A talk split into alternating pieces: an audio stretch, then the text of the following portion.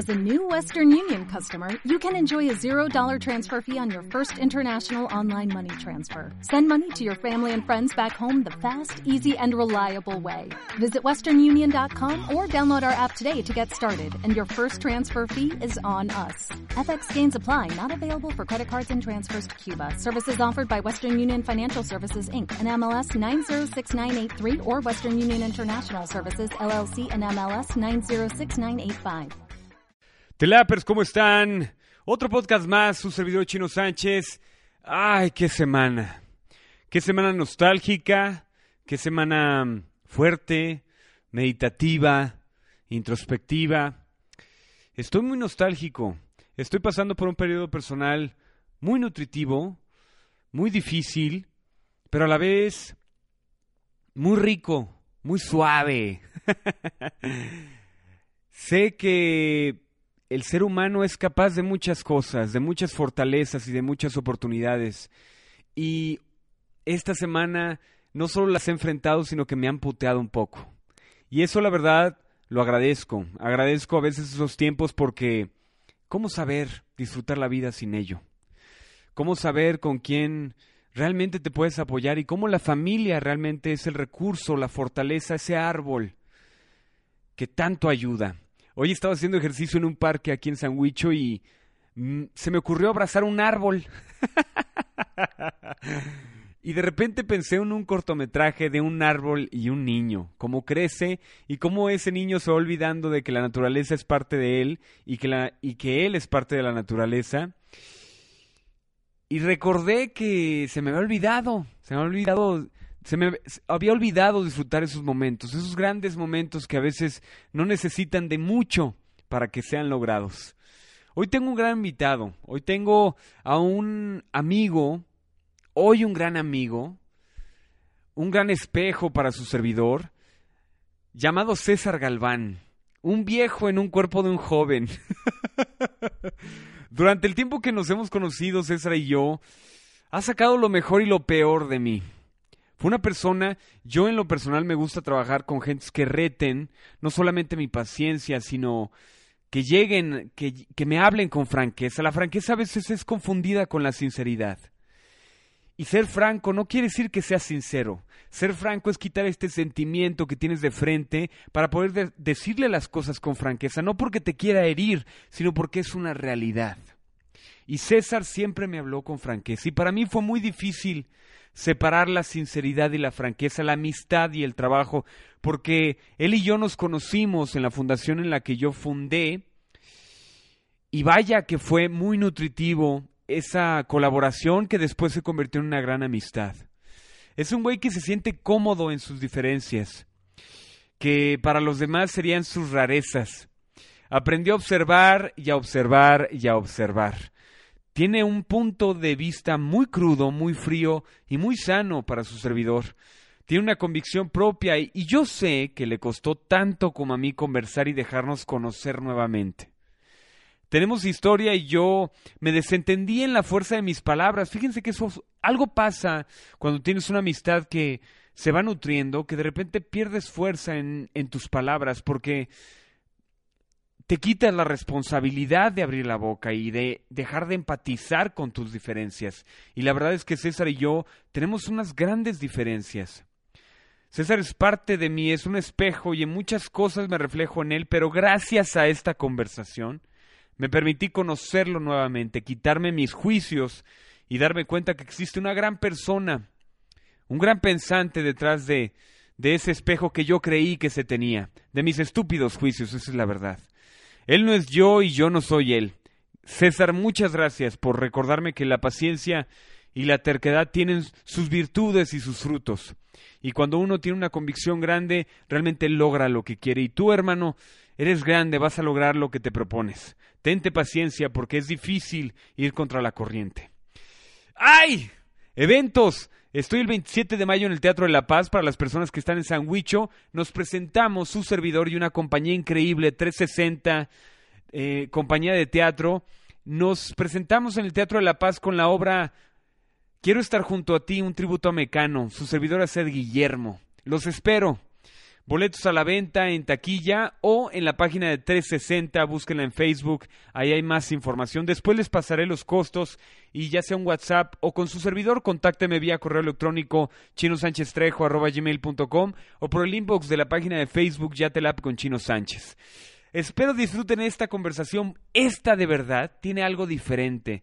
Van a ver cómo en el transcurso de la conversación nos vamos abriendo más y vamos conociendo y permitiéndonos conocer un poco más de uno del otro. Gracias, César. Gracias por ser tan grande y gracias por seguirme enseñando eso que ya dije. La paciencia y la terquedad son virtudes que a veces yo los veía como obstáculos y que en tu caso han dado muchos frutos. Yo soy Chino Sánchez, ya te lape el pod, aquí, una vez más, con su servidor y César Galván. Disfruten esta conversación.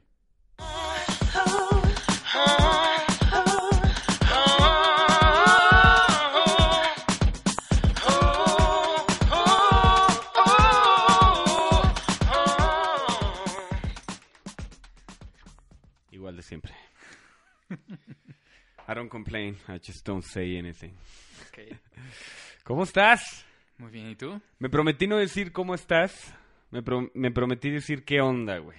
Porque en otra conversación, un cuate me dijo, ¿para qué preguntas cómo estás si realmente no te importa cómo está la persona, güey? Y la otra persona realmente no le importa decirte realmente cómo está, güey. ¿no? Probablemente. Entonces me dijo, pues diles qué onda, güey. Entonces, ¿qué onda, César? ¿Cómo estás? Muy bien, Armando, ¿y tú? No sabía, güey, si hacer esta conversación. Te voy a ser honesto, güey. Estoy... Siempre sentí, güey. Está conmigo César... eh, César Camarena.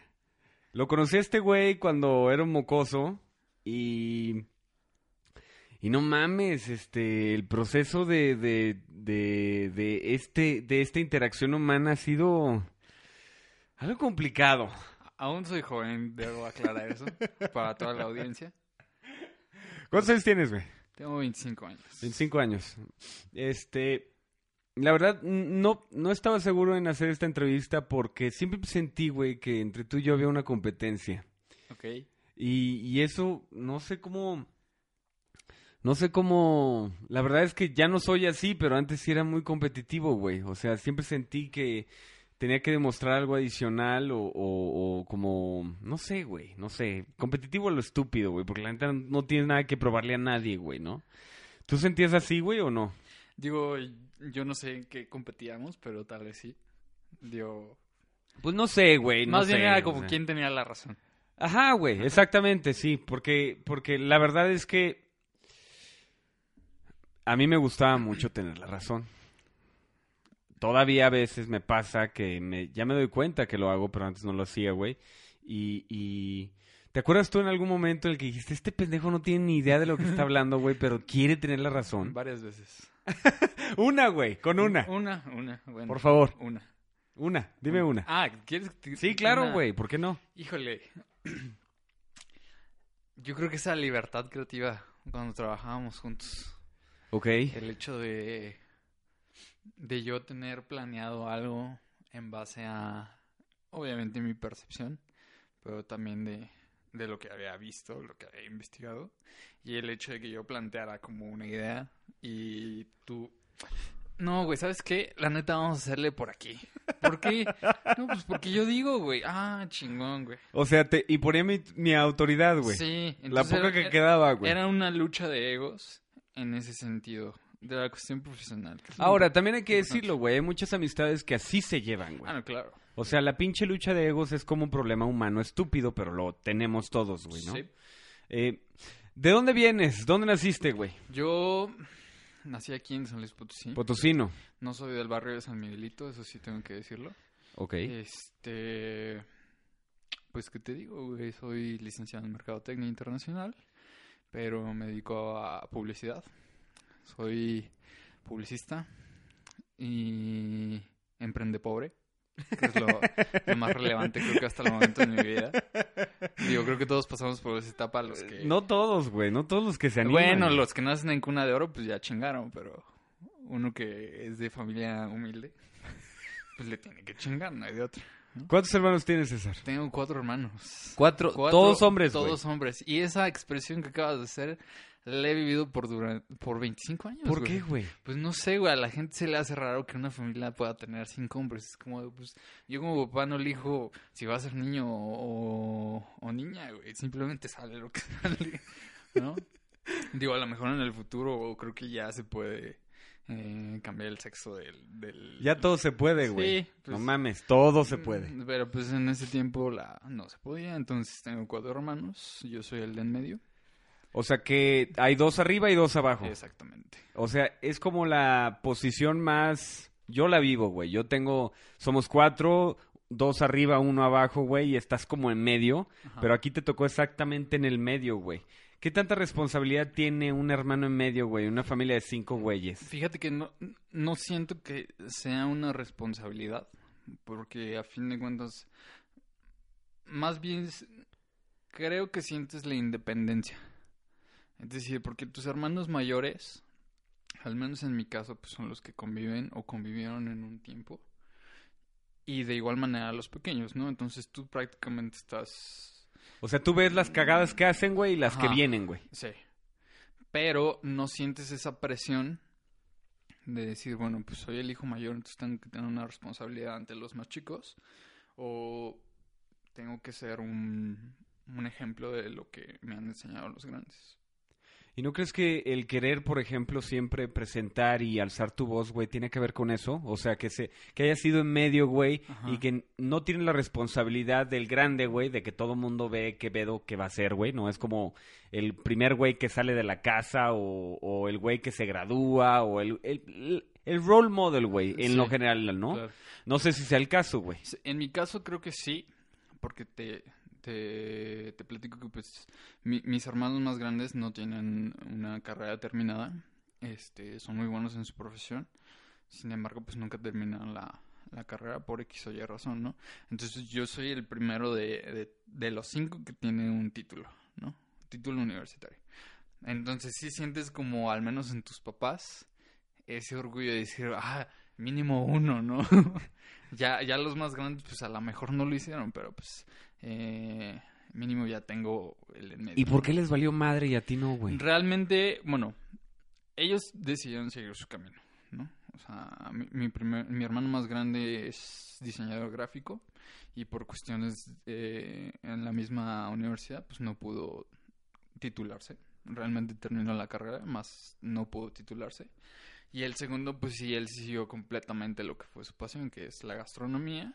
Y pues prácticamente desde abajo, ¿no? O sea, yo me acuerdo que, que él empezó desde una franquicia de comida, desde ser un simple cocinero hasta ser el chef de importantes restaurantes y hoteles aquí en San Luis Potosí, ¿no? Entonces, creo que también ese es un ejemplo muy claro de un tema que se toca muy a menudo en la actualidad de no necesitas tener un título que respalde quién eres, qué sabes y qué puedes hacer. No seas mamón, acabo de leer un pinche blog de una amiga, Monse, eh, que me lo mandó y el- de esos pinches mensajes que de repente te llegan, güey, que dices, ¿qué pedo, güey? O sea, no entiendo, güey, ¿no? Y me dice, este, Armando, chino, te extraño tanto, este, y viendo este blog me acordé de ti, güey, y habla exactamente de esta pendejada que acabas de decir, güey.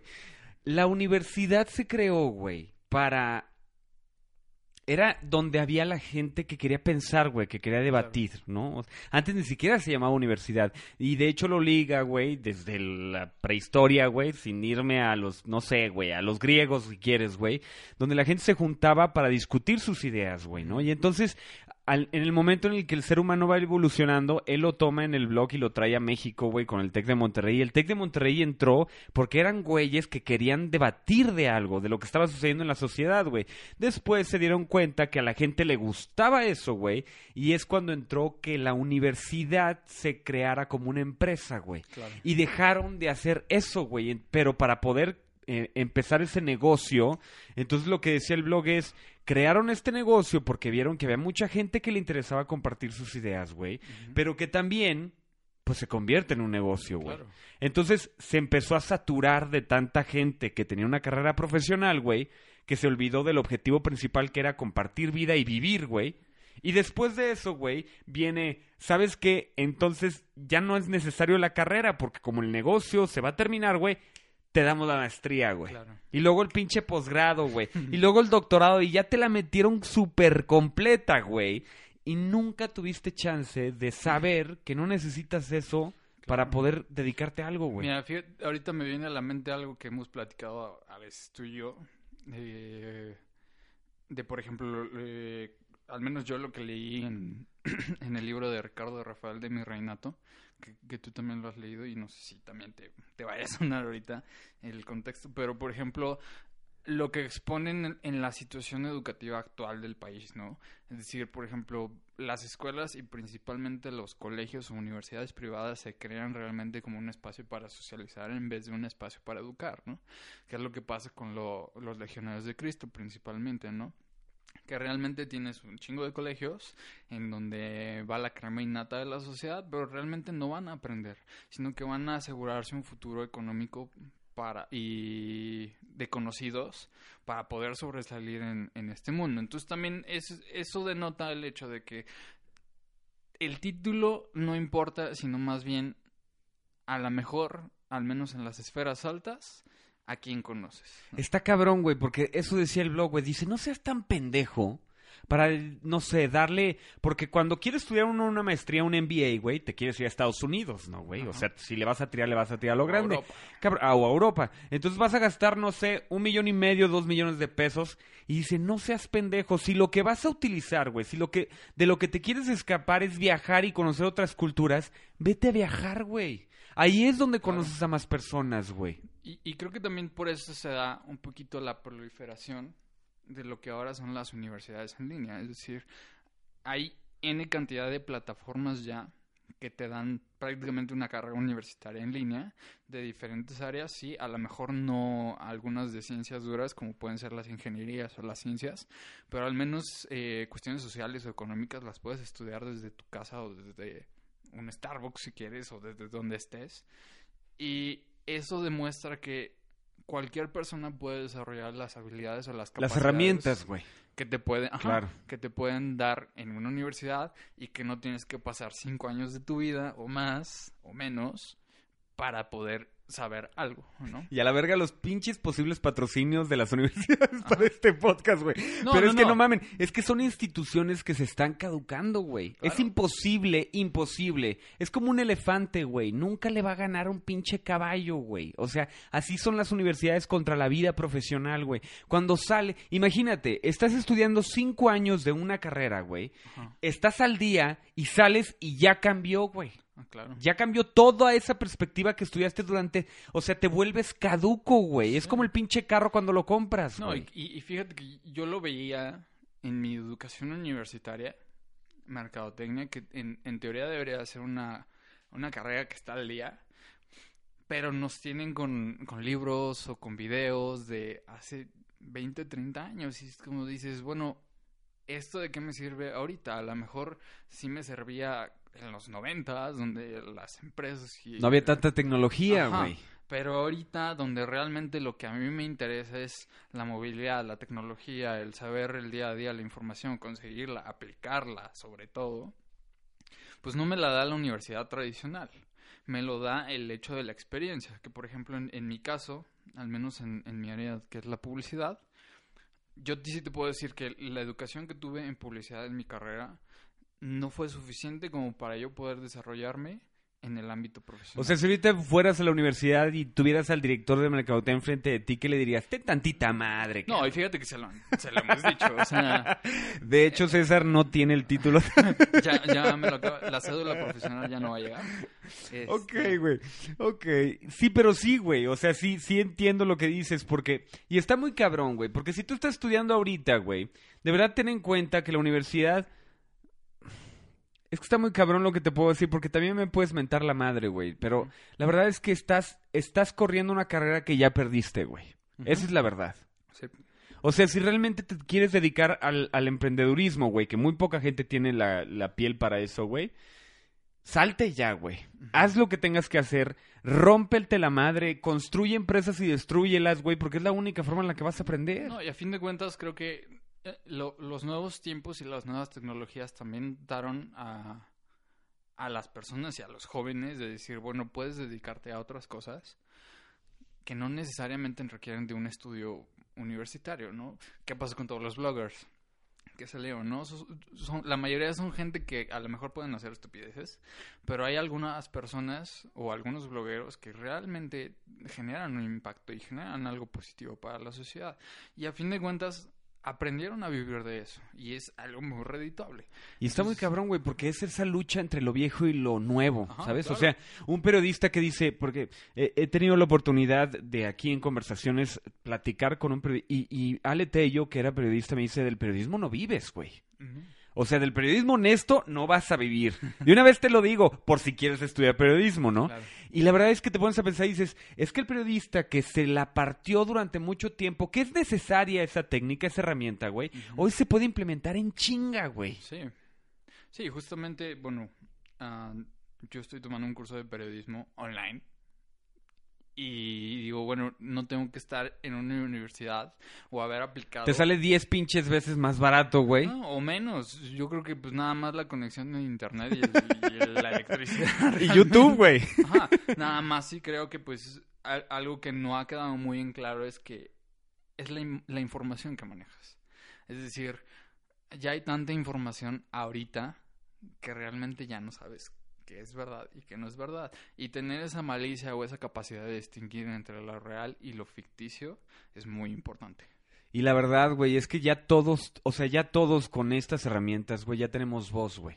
O sea, tu Facebook se, se puede convertir en una herramienta de poder para decir algo, güey. Sí. Y es bien difícil. Yo, por ejemplo, güey, trato de alejarme de eso y la verdad es que respeto a la gente, pero a veces dices, no mames, ¿de dónde sacaste esta información, güey? O sea, y para eso se necesita la old school, güey. Claro. O sea, gente que sí hace periodismo, que investiga, güey, que te dice las cosas porque tiene un sustento y no cualquier pendejo que cree que eso es la verdad, güey. Digo, sí. tenemos un presidente eh, con el vecino que así llegó, güey. Claro. Y que ahora le dice a estos fake news, ¿no? O sea, gente que investiga Sí, sí, sí. y que dice lo que es antes de que es la verdadera, la verdadera, el verdadero periodismo, güey. Sí, justamente estamos viviendo una época muy compleja, diría yo, en ese sentido del, del manejo de la información. Pero a fin de cuentas, creo que es, es la antesala de ver qué es lo que está bien y qué es lo que está mal para corregirlo. O sea, nos estamos ejemplificando ahorita con estos, estas cosas que están pasando en la actualidad para saber distinguir entre lo que es verdad y lo que no. Yo siempre he creído, güey. Tú eres un millennial, güey. Sí. Para ponerte una etiqueta. No me considero, pero... Pero, Dale, exacto, güey. No, o sea, yo creo que tienes un alma vieja, güey. Yo creo en estas pendejadas, ¿no? O sea, si yo veo que eh, tengo una amiga que, ya lo he dicho en varios podcasts, güey, pero tengo una amiga que me comentó, nosotros somos como almas, güey. Si creen ustedes en la resurrección o este pedo de que tu alma renace en otro ser después de que te mueres, güey, porque te faltó hacer algo, güey. Pero siempre hay un conjunto de almas que viajan, güey, ¿no? Entonces yo siento que siempre mi círculo tiene como que algo que, que, que ya conoces, güey, ¿no? Yo creo que tú fuiste un alma vieja. Te consideras un alma vieja, güey, porque te gusta leer, güey. Cosa que ya no hacen, güey, ¿no? Te gusta investigar, güey. O si leen, leen el Wherever. Muy supero. No, claro, a fin de cuentas es la libertad de expresión. ¿no? ¿Cómo saber, güey, en tu visión, qué, cómo buscar información, güey? Híjole, qué difícil. Yo creo que todavía tenemos que basarnos en la experiencia de quienes saben. Este. Es como de ley eso, ¿no, güey? Sí, porque, mira, te, te voy a ser honesto. Aprender a escuchar a nuestros mayores y no necesariamente a los viejos, por así decirlo, este, es muy importante y es algo que se está dejando de un lado, ¿no? Creo que escu- eh, escucharlos, entenderlos, saber lo que ellos saben, porque pues ellos sí, ellos sí son old school, ¿no? Entonces ellos traen toda una formación que en su época a lo mejor fue eh, funcional. Pero ahorita también es generar un, un, pensamiento crítico. Y eso es lo que falta mucho. Un pensamiento crítico que, que nos dé la capacidad de decir, bueno, algo de aquí no me, no me cuadra. Esta información como que no se me hace fidedigna. Confiar en nuestros instintos, pero también aprender a buscar. ¿Por qué? Porque la información no, siempre va a estar en un blog, ¿no? Que es, por ejemplo, algo que, que estoy aprendiendo ahorita en, en este curso de periodismo. El periodismo de antes eh, lo hacían personas que ni siquiera se dedicaban al periodismo, ¿no? Y entonces la manera real en cómo ellos encontraban la información es estando en el lugar, en el lugar de los hechos, y ver realmente qué es lo que está pasando, ya con tu propia perspectiva, poder generar esa opinión crítica. Pero sí es muy importante saber que a lo mejor la información no va a estar en un blog o no va a estar en un periódico digital y a lo mejor va a estar en un libro o en un periódico impreso o en el lugar de los hechos. Y es que, la neta, güey, o sea, si, si tenemos tantas herramientas a la mano, güey, que todo se, ha hecho muy fácil, ¿no? O sea, es muy fácil hoy, por ejemplo, en este momento puedo mandar un Twitter al presidente de Estados Unidos y le puedo decir, fuck you, güey. No, pero eso no quiere decir que esté actuando en algo, güey. Y eso se nos olvida, güey. O sea, la, la, las redes sociales, güey, son nada más la herramienta para algo, güey. No es la acción, que es lo Sí. que tú dices, güey. O sea, el pensamiento crítico es actuar sobre lo que estás leyendo, sobre la información que te... Porque nos bombardean todos los putos días, güey. Yo en la mañana me levanto, todavía, ya lo hacía antes más recurrente, pero ya no tanto, güey. Trato de leer algunos, algunos periódicos en línea, el New York Times o el Washington Post o Daily Beast o el Universal o Milenio, güey, y que me dé dos perspectivas de lo que está pasando, ¿no? O sea, siempre es bueno estar abierto a eso que no, que realmente no, que choca contigo, güey. Sí, y, y justamente eh, esa parte de la apertura hacia todo tipo de pensamiento y de medios es lo más importante, ¿no? Porque cabrón, nos hemos vuelto unos pinches homófobos, Sí. eh, masoquistas, eh, genocidas, güey. O sea, todo lo quieres resolver por las pinches redes sociales y te das el lujo de decir chinga tu madre, güey. Y no conoces a la persona, güey. Justamente eh, una vez es- escuchaba, eh, bueno, más bien veía en YouTube un programa que se transmite por RT de un periodista que se llama, bueno, no recuerdo completamente el nombre, ahorita si me acuerdo te lo repito. Pero es interesante porque a fin de cuentas este es un periodista de izquierda, en un medio de izquierda, ¿no? Eh, y él mismo decía, bueno, yo tengo un conflicto con Kaiser Report, se llama. Ah, ya me acordé. Este, él mismo decía, yo no estoy a favor de toda esta parte del activismo o la parte revolucionaria que está surgiendo ahorita. ¿Por qué? Porque muchas veces esta revolución, estas personas revolucionarias o este activismo de 2.0, llamémoslo así, no genera nada. Entonces, más bien lo que, lo que deberían de hacer esas personas, desde, desde sus palabras de este reportero, es llévalo a la acción, pero en una acción de manifestación violenta o manifestaciones como lo estamos viendo ahorita, sino más bien, ok, tú mismo propone una solución y presenta esa solución. Es decir, han surgido, al menos en nuestro país, me imagino que también en otras partes del mundo, muy importantes grupos de activistas y de organizaciones que buscan un cambio, pero realmente es dónde está la propuesta, ¿no? ¿Qué es lo que está pasando ahorita con Kumamoto, no?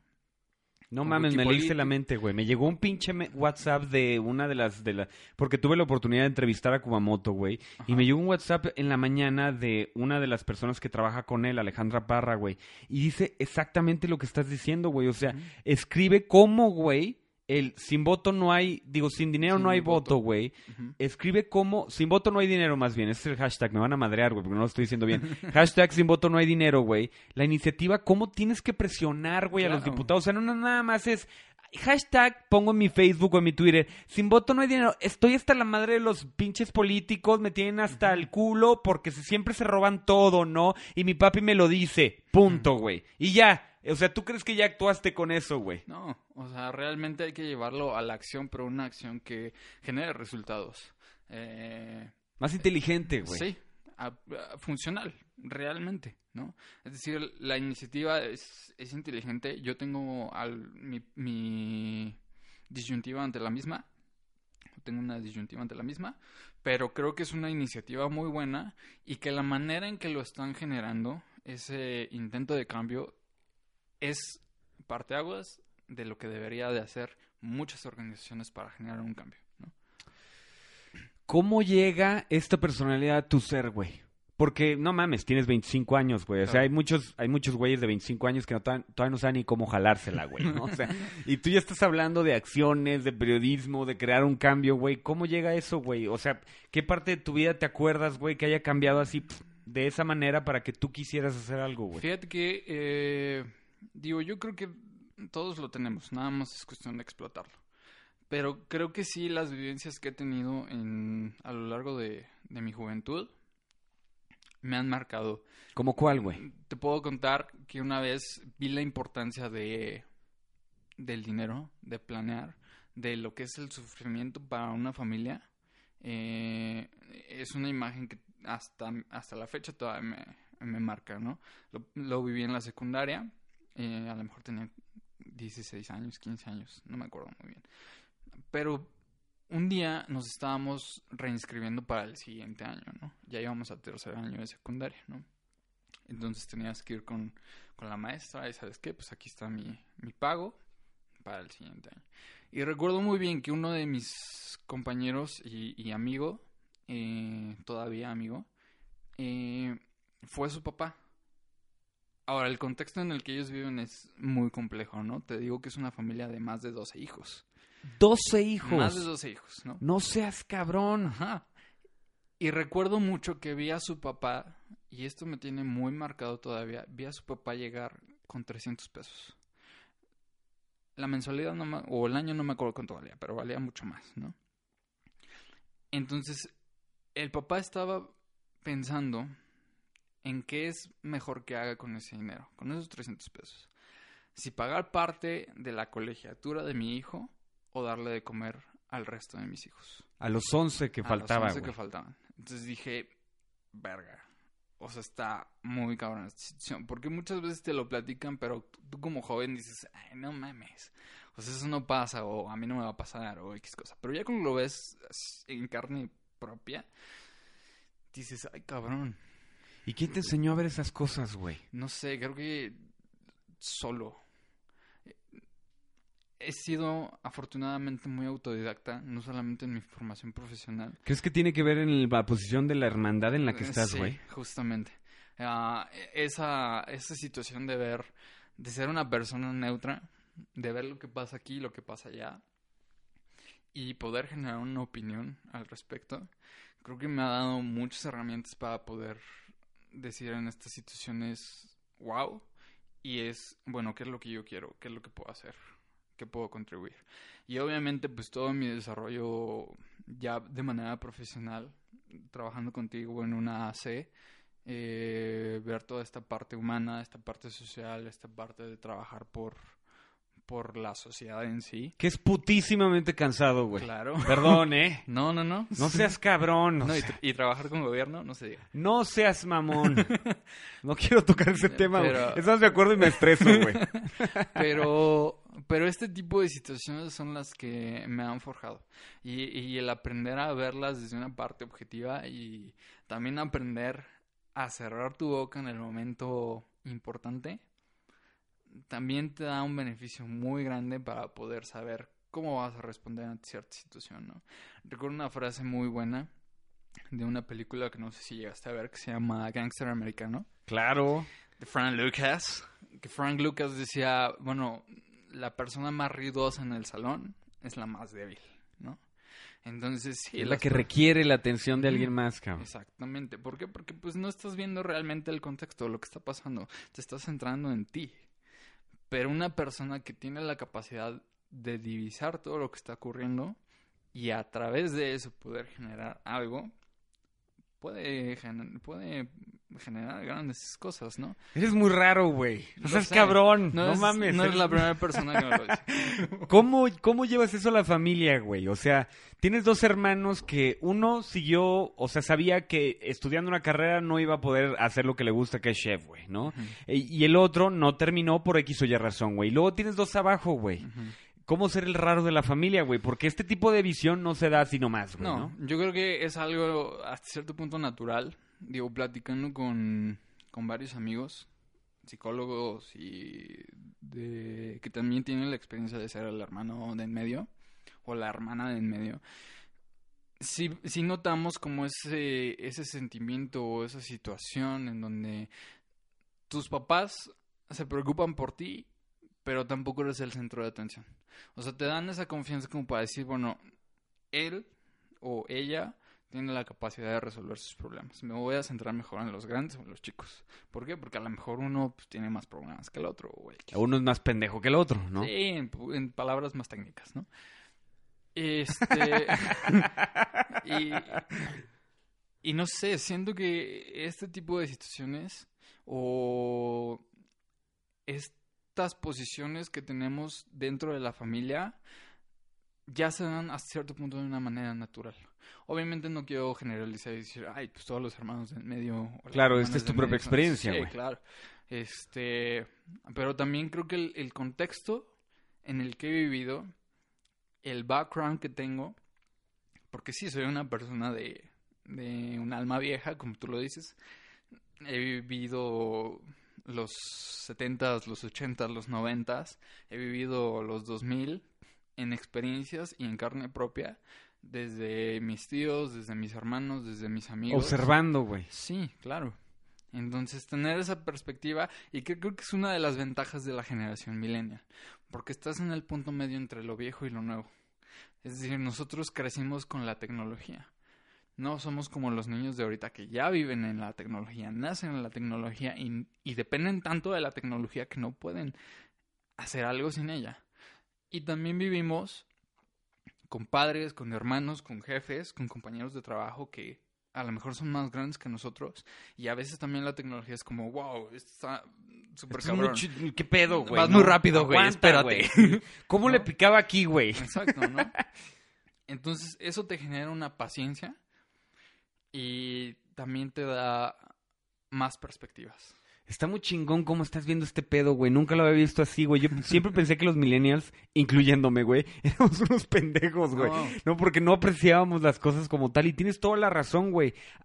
Pero también ser el hermano de medio, porque me ha tocado, güey. Yo a veces me emputaba porque tus jefes te, to- te, te toman como si ya estuvieras hecho, güey. Sí. Ya, o sea, este güey nunca me la va a hacer de pedo, güey, ¿no? O sea, eh, o sea, ya, ya, ya sabe, güey, ¿no? Déjame preocupo por el grande o por el chico, güey, porque, pues, este güey veo que observa, güey. ¿No te encabronaba eso? ¿No te frustraba de repente, güey? Fíjate que no, más bien como que lo, lo necesitaba.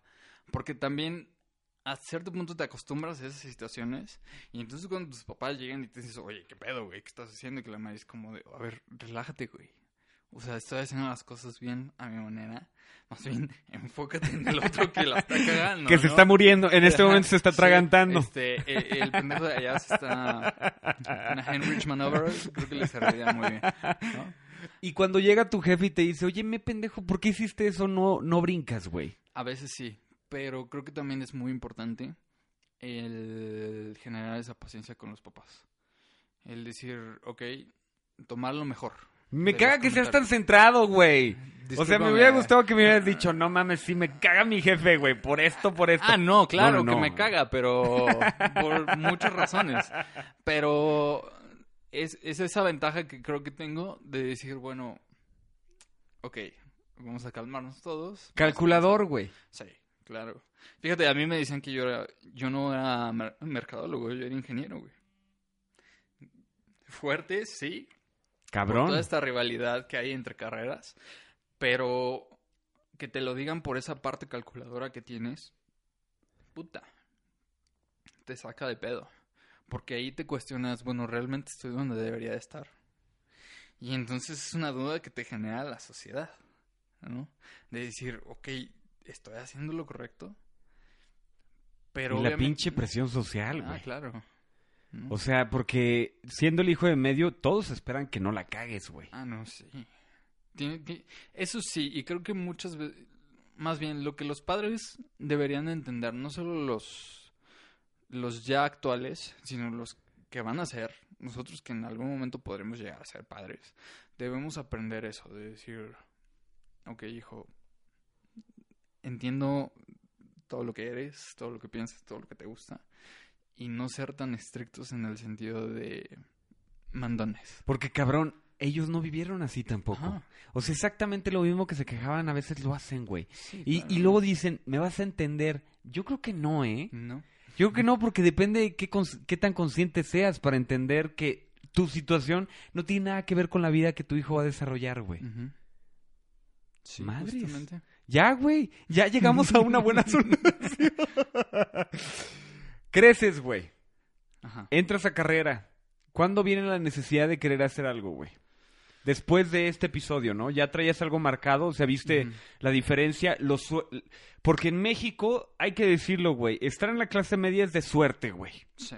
O sea, la verdad, güey, porque y ser rico todavía más, güey, ¿no? En un país que tiene la mitad de la gente y ya nos damos el pinche lujo de medir la pobreza, o sea, ya está el más jodido, el no tan jodido y el que ya casi sale, Sí, güey, ¿no? Todavía lo- los ponemos en, en niveles socioeconómicos. Sí, no decir, mames, bueno, güey. mira, tú... O sea, te estás muriendo de hambre, pero no tanto. Sí, o sea.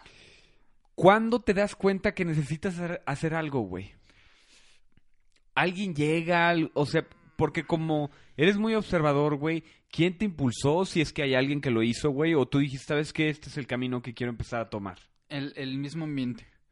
Es decir, la convivencia con mis compañeros de la universidad, con mis compañeros de trabajo, eh, me dan la capacidad de darme, la, de darme cuenta de que al menos eh, en mi universidad, no voy a decir el nombre, no voy a hacer que no me vayan a dar la cédula, este, nos forjan para ser trabajadores. Y, y fíjate que yo, yo generé un, un pensamiento muy importante, que es decir, la universidad pública genera trabajadores, pero no genera emprendedores aguerridos. Y eso es un problema muy grande en un país como nosotros, que depende completamente de, de un Estados Unidos, o del petróleo, o de Que se hizo dependiente de todas Ajá. esas pendejadas que se van a terminar, güey. Entonces llegas en este contexto que estamos viviendo actualmente en donde el gobierno dice, verga, la cagué. Y la cagué durante mucho tiempo. Entonces ahorita el gobierno anda como de, verga, verga, verga, verga, tengo que hacer emprendedores, emprendedores, emprendedores. ¿Por qué? Porque pues ya me chingué, ¿no? Y no tengo de dónde sacar varo. Y este pedo se va a tardar, güey. Entonces, creo que ese sentido en el hecho de decir, no quiero trabajar para alguien más, ¿no? Sí he trabajado para, para alguien más. He visto que mi, mi trabajo, mi, mi talento, le ha rendido frutos a alguien más, pero a mí no.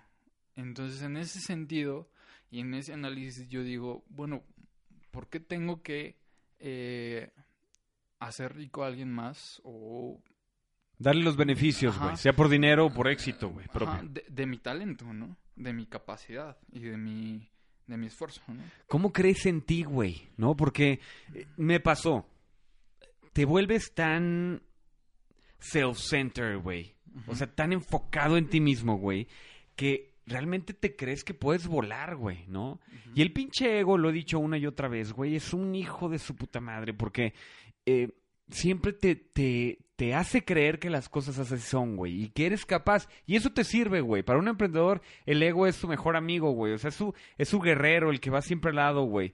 Pero, ¿cómo no llegar a perderte, güey, en el, en el, en el abismo de, de esta pendejada del egocentrismo y de repente olvidas que a veces la puedes cagar, güey? Claro. Mira, la, la vanidad es un... Yo creo que es el peor enemigo de cualquier emprendedor.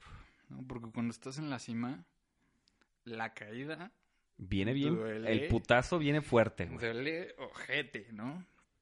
Entonces, creo que el conocerse a uno mismo y el tener un objetivo o un una razón para hacer las cosas es lo que genera a los buenos y grandes emprendedores, ¿no? Leía un libro de Andrés Oppenheimer, que te recomiendo a ti y a tu audiencia, que habla toda esta parte del emprendedurismo en América Latina y en el mundo. Se llama Crear o Morir. Entonces empieza a explicar este periodista eh, de muchos casos de éxito en América Latina de emprendedores que realmente lo hicieron o por una pasión o porque tenían un objetivo específico de apoyar o de generar un cambio en la sociedad. No solamente en el aspecto económico, sino también en el tecnológico, en el político, en el social, en cualquier... Más allá de querer tener el éxito Ajá. propio, necesitaban apoyar a la sociedad. Exactamente, ¿no? Entonces, por ejemplo, te encuentras casos tan importantes y tan relevantes como el hecho de, de un mexicano que, que ni siquiera terminó la universidad en México y se fue de mojado a Estados Unidos y hoy es el dueño de una de las empresas de drones más grandes del mundo y es proveedor de las de la Fuerza Aérea de Estados Unidos y de la milicia americana. Entonces, pero es un güey que que le gustaba un chingo la aeronáutica y que le gustaba un chingo la robótica y que de repente nada más su pasión lo llevó a ser el mejor en, ¿no? O por ejemplo el caso de Gastón Acurio, un peruano chef, que, que con la misión de decir, bueno, yo quiero posicionar la cocina peruana a nivel internacional como una cocina de calidad, de, de buen sabor y de buen gusto, se convirtió en el chef que regalaba sus propias recetas y que no veía la competitividad, sino el generar Mejor comida, güey. ajá, una identidad gastronómica peruana, ¿no? Entonces, personas que tienen muy marcado lo que les gusta y, y lo que quieren hacer, creo que son las personas que pueden llegar a emprender de la mejor manera en el mundo. ¿Cómo mantener el balance? Cabrón. Híjole, No mames, es un pinche pedo constante, güey. claro. ¿No? O sea, tienes que entender, yo en lo personal, güey, así lo entendí. Yo lo entendí a punta de putazos, güey, porque así he aprendido muchas cosas en mi vida. Y creo, güey, que así deberíamos de aprenderlas, güey. No hay otra persona que te pueda decir cómo se siente que caigas, güey, porque como dices, el putazo es grande, güey, hasta que lo vives, güey. Y lo tienes que vivir, güey, porque Claro. si no, ¿cómo te vas a dar cuenta que estás en el suelo, güey? Mm. Pero ¿cómo mantener el balance, güey? En tu experiencia, ¿qué has hecho, güey? Conocerme a mí mismo. ah, Me lleva la mierda, regresamos al mismo pedo de siempre, Sí, güey. porque, ni- mira, te, te lo juro porque me pasó. Hace poquito, ¿no? O sea, yo ya emprendiendo eh, en mi profesión, me encuentro con una situación compleja en donde la, la gente, las empresas, los, emprendedores o los empresarios, este, no me voltean a ver. ¿Por qué? Porque a lo mejor me ven muy joven o a lo mejor tienen sus propios juicios sobre mi persona. Y, y eso te pega bien, cabrón, ¿no? Entonces que te sientas eh, mal y que dudes de ti mismo y de lo que estás haciendo.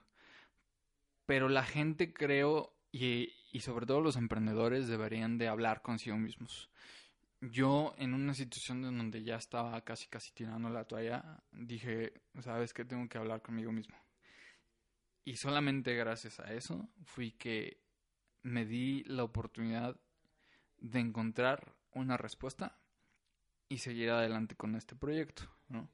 Eh, y nada más es eso, es, es conocerse. A veces la gente necesita hablar consigo misma. A veces la gente necesita entenderse, saber quiénes son, qué es lo que quieren. Y es que tienen la respuesta, güey. Sí, O sea, la respuesta la tienes tú, pendejo. ¿no? O sea, pero no te escuchas, güey. La pinche naturaleza es bien sabia. ¿Cuántas pinches bocas tienes? Una, güey. Hasta dos orificios para respirar tienes, dos ojos bien bonitos, dos, or- dos orejas acá, mamón. Pero una sola boca, güey. Estamos para escuchar antes de hablar, güey. claro. La vanidad está muy cabrona ante los emprendedores y más en un país que le urgen los pinches emprendedores, Sí. güey. O sea, no podemos depender de la forma en la que hemos trabajado. Me da mucha tristeza saber, güey, que hay hijos de papás que les enseñan eso, güey. O sea, que un puesto de gobierno es mejor, güey, que estar allá afuera rompiéndote la madre, güey. Sí, Sí, justamente. Y, y, y creo que tienes todo, todo el sentido y toda la razón en lo que acabas de decir, porque al menos en México hemos aprendido a putazos, aunque no es correcto, que la manera más fácil y más rápida de poder ser rico o tener un chingo que de alguien te lo dé, de güey. Es mediante la política, ¿no? Entonces, ¿qué pasa? Que el político realmente no le interesa la política o, o la función que, que un cargo público le puede generar, sino más bien el, el beneficio propio. ¿Por qué? Porque a lo mejor esto es algo, es como la fama, ¿no? Se va así. Entonces, si, si no hago algo por mí, ya me chingué, ¿no? Porque hay otros 10 cabrones formados atrás, güey, claro. esperando esa oportunidad, güey. Exactamente, ¿no? Entonces, esa misma ideología ha hecho que estemos en donde estemos y que desafortunadamente valoremos más el buscar un puesto en, en el gobierno que el emprender, que el generar tus propias ideas, que el generar tu propia fuente de trabajo, que el, que el crear ideas, ¿no? Es decir, me, me, me da mucha risa porque se nos cataloga a los mexicanos como personas muy creativas, ¿no? Pero la creatividad la aplicamos para cosas Cuando ya negativas. estás hasta abajo, güey, Sí, ¿no? O sea, no. ya en el men- Sí, es verdad, güey. Así, ¿cómo voy a robar mejor, güey, no? O sea, y, y entonces dices, verga, güey. O sea, uno como ciudadano, ¿no? Pero dices, verga, o sea, ¿cómo, cómo puedo usar mi talento para generar algo positivo en vez de estarme rompiendo la cabeza en decir, bueno, a ver, ¿cómo me voy a chingar eh, el presupuesto de tal cosa? ¿O cómo me voy a chingar a mi contrincante? ¿O cómo voy a hacer bla, bla, bla, bla, bla? ¿Cómo- ¿En qué momento llegamos a eso? Yo te pregunto, ¿en qué, en qué momento llegamos No a eso? tengo la menor puta idea, güey. No la tengo porque lo que me da más coraje, güey, es que yo no pienso así, güey. O sea, yo he visto, tienes familiares, primos, amigos, güey, que sus papás de repente de la nada, no sé, fueron presidentes de algún partido, entraron y pum, güey, o sea, el dinero llegó como si fuera cascada, güey, o sea, como si hubieras trabajado años para eso, Sí, güey. claro. Y no juzgo, güey, porque juzgar es poner un prejuicio sobre algo que piensas, güey, eso es una realidad, ¿no? Hay mucha gente que se dedica a la política y de la nada empieza, ves que el éxito, y lo digo entre comillas, güey, se da en cosas materiales, güey. Y dices, qué triste saber, güey, que eso no solo lo ve la generación que viene, sino hay gente que tiene la oportunidad de vivirlo, ¿no? Sí. Los hijos de los políticos que ven que ese es el método más rápido para hacer dinero, güey, ¿no?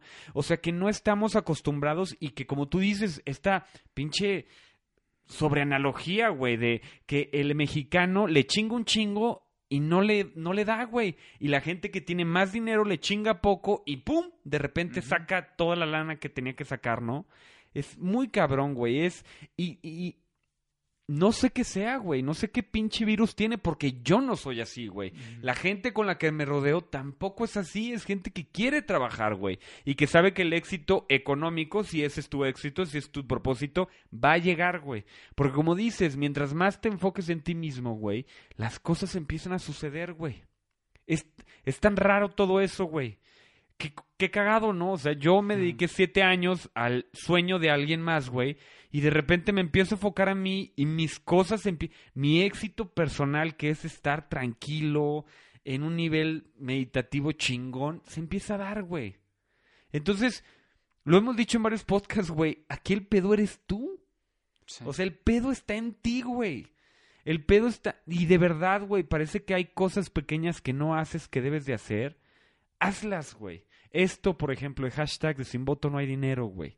Te están diciendo que hables a los diputados si es que hay alguno que representa tu ciudad. Dile, oye, ¿qué pedo, güey? ¿Vas a votar por esta reforma porque se va a votar el 6 de marzo? No mames, no lo haces, güey. Y te están diciendo cómo, güey. Utilizando las herramientas y tomándolas en acción. Sí. No sé cómo se da, güey. No pero sé que es algo que se está. Sí se está eliminando, güey. Por eso esa crisis, esta crisis social que vive México, güey. No, y a fin de cuentas, esto que estamos viviendo ahorita, a lo mejor dentro de 20 años, 30 años, 50, si tú quieres, se puede resolver. Pero en 50 años nos vamos a estar partiendo la cabeza por otra problemática, completamente diferente. Y, y es parte de la evolución del ser humano Somos un chingo ya, y güey. de la sociedad, claro. ¿Y el amor dónde está en todo esto, güey? Ay, el amor está en su casa ahorita. Espero que me esté escuchando. ¿Cómo le haces para...? Entiendo, güey, que cuando lees mucho, güey, eh, me, me ha pasado de repente que empiezo... Y de hecho, por eso a veces dejo Facebook un rato y dejo las redes sociales, güey, y dejo lo- los periódicos y todo, porque yo me empiezo a frustrar, güey. Porque siento que es mi responsabilidad, es parte de responsabilidad mía, güey, querer resolver cosas, ¿no? Claro. De repente leo, no sé, Trump hizo otra pendejada y digo, no mames, me voy a ir a Estados Unidos porque quiero madrear a ese cabrón, ¿no? ¿Cómo le haces para mantener este balance, güey? Y que no entre la frustración, porque entiendo que dentro de todo lo que te ha pasado, güey, la frustración ha sido parte del camino. Sí. ¿Y cómo le haces para meter el amor ahí, güey? Digo, creo que el amor es, es la razón principal del por qué me muevo. ¿En qué etapa estás, güey, en el amor? Ahorita, ¿cómo estás, güey? Estoy en la etapa de conocer, de enamorarme y de consolidar eh, ese amor. Eh, Fue un rato, güey, que perreaste. Sí. ¿Qué te gustan? ¿Dos años? ¿No? Ta madre, pero, creo que pero lo que me dice. el mejor ejemplo de un alcanza. emprendedor, güey. Ah, claro. ¿No? El que persevera alcanza. ¿Cuántos años fueron, güey? Dos años más o menos. Dos años, desde que la conociste hasta Sí, hoy. Sí. Verga, qué pinches huevos.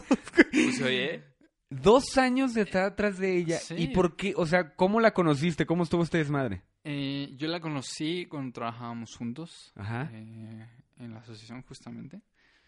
Y, y no sé, la, la inspiración que me daba, la persona que es y lo que quiere ser, me hizo encontrar en ella lo que quiero para mí. Porque a fin de cuentas el amor, y, que es algo que yo platicaba con ella, eh, el amor y el estar en una relación de pareja es, es de dos, ¿no? Y es algo que se tiene que construir entre dos personas. Entonces, si uno jala para su propio lado, pues realmente no va a funcionar, ¿no?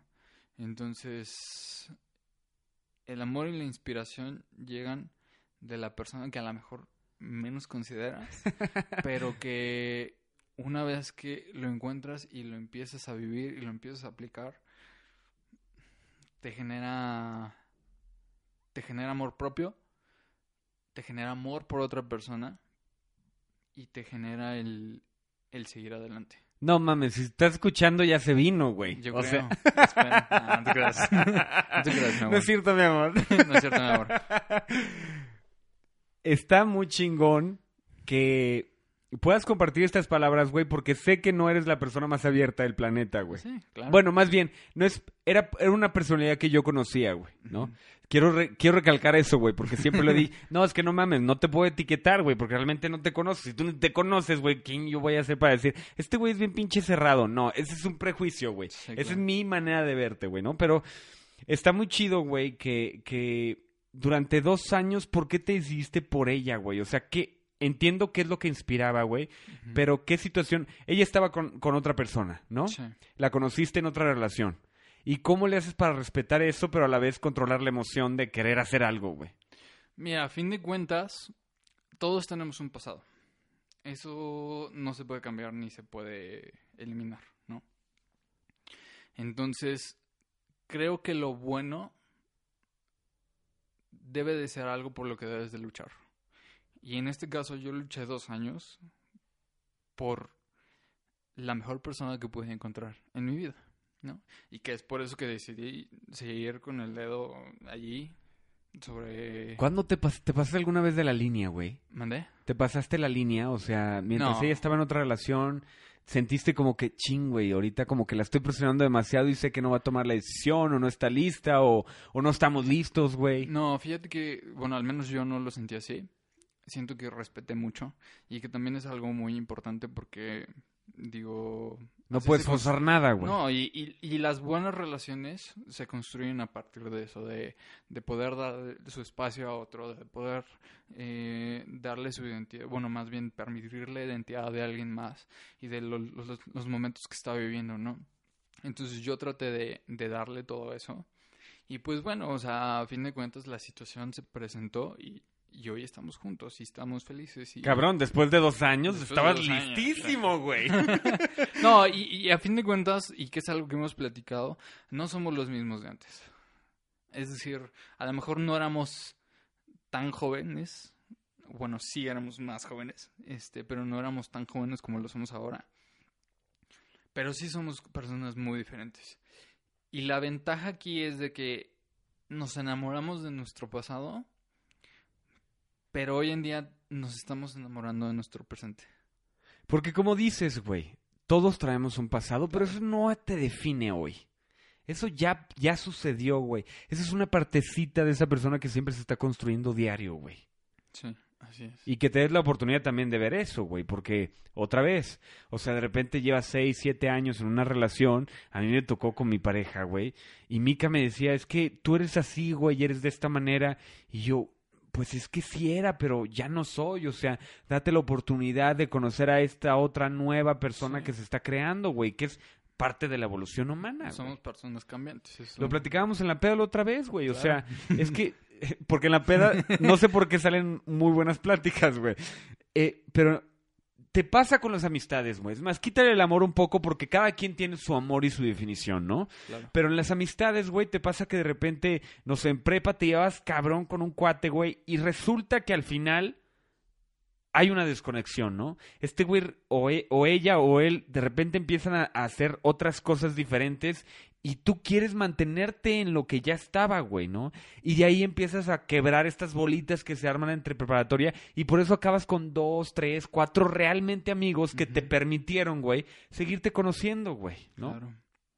Sí, es, es totalmente algo que pasa. Y creo que es algo que debe de pasar. Más sin, em- bueno, sin embargo, creo que no debemos de perder las buenas amistades. ¿Por qué? Porque a, a lo mejor ese cuate que no que antes era tu calzón en la prepa y ahorita ya no lo es, en el fondo sigue siendo tu amigo y sigue siendo una amistad que en cualquier momento puede volver a renacer y y ser igual o más chingona que antes. Y es tu pedo si te sientes no conectado con él porque tú eres el que no se está permitiendo conocérselo nuevamente. Exactamente. Está chido este pedo, güey. Me caga acabar así, güey. Muchas gracias, César. No, hombre, gracias a ti. Gracias por darte la oportunidad, güey, porque tú y yo nos hemos estado conociendo diario, güey, ¿no? O sea, está bien chido ver cómo, güey, hoy ves la vida, la perspectiva que tienes, güey, ver los enamorados. Me, me tocó, este, conversar con Ara, güey, tu novia, ¿no? Y está, está también muy chingón que sean, que sean dos polos distintos, güey, ¿no? Y que, y que ustedes lo sepan y que no les moleste eso, güey. Eso casi nunca sucede, güey. Y menos perrear a una morra durante dos años, güey. O sea, Sí.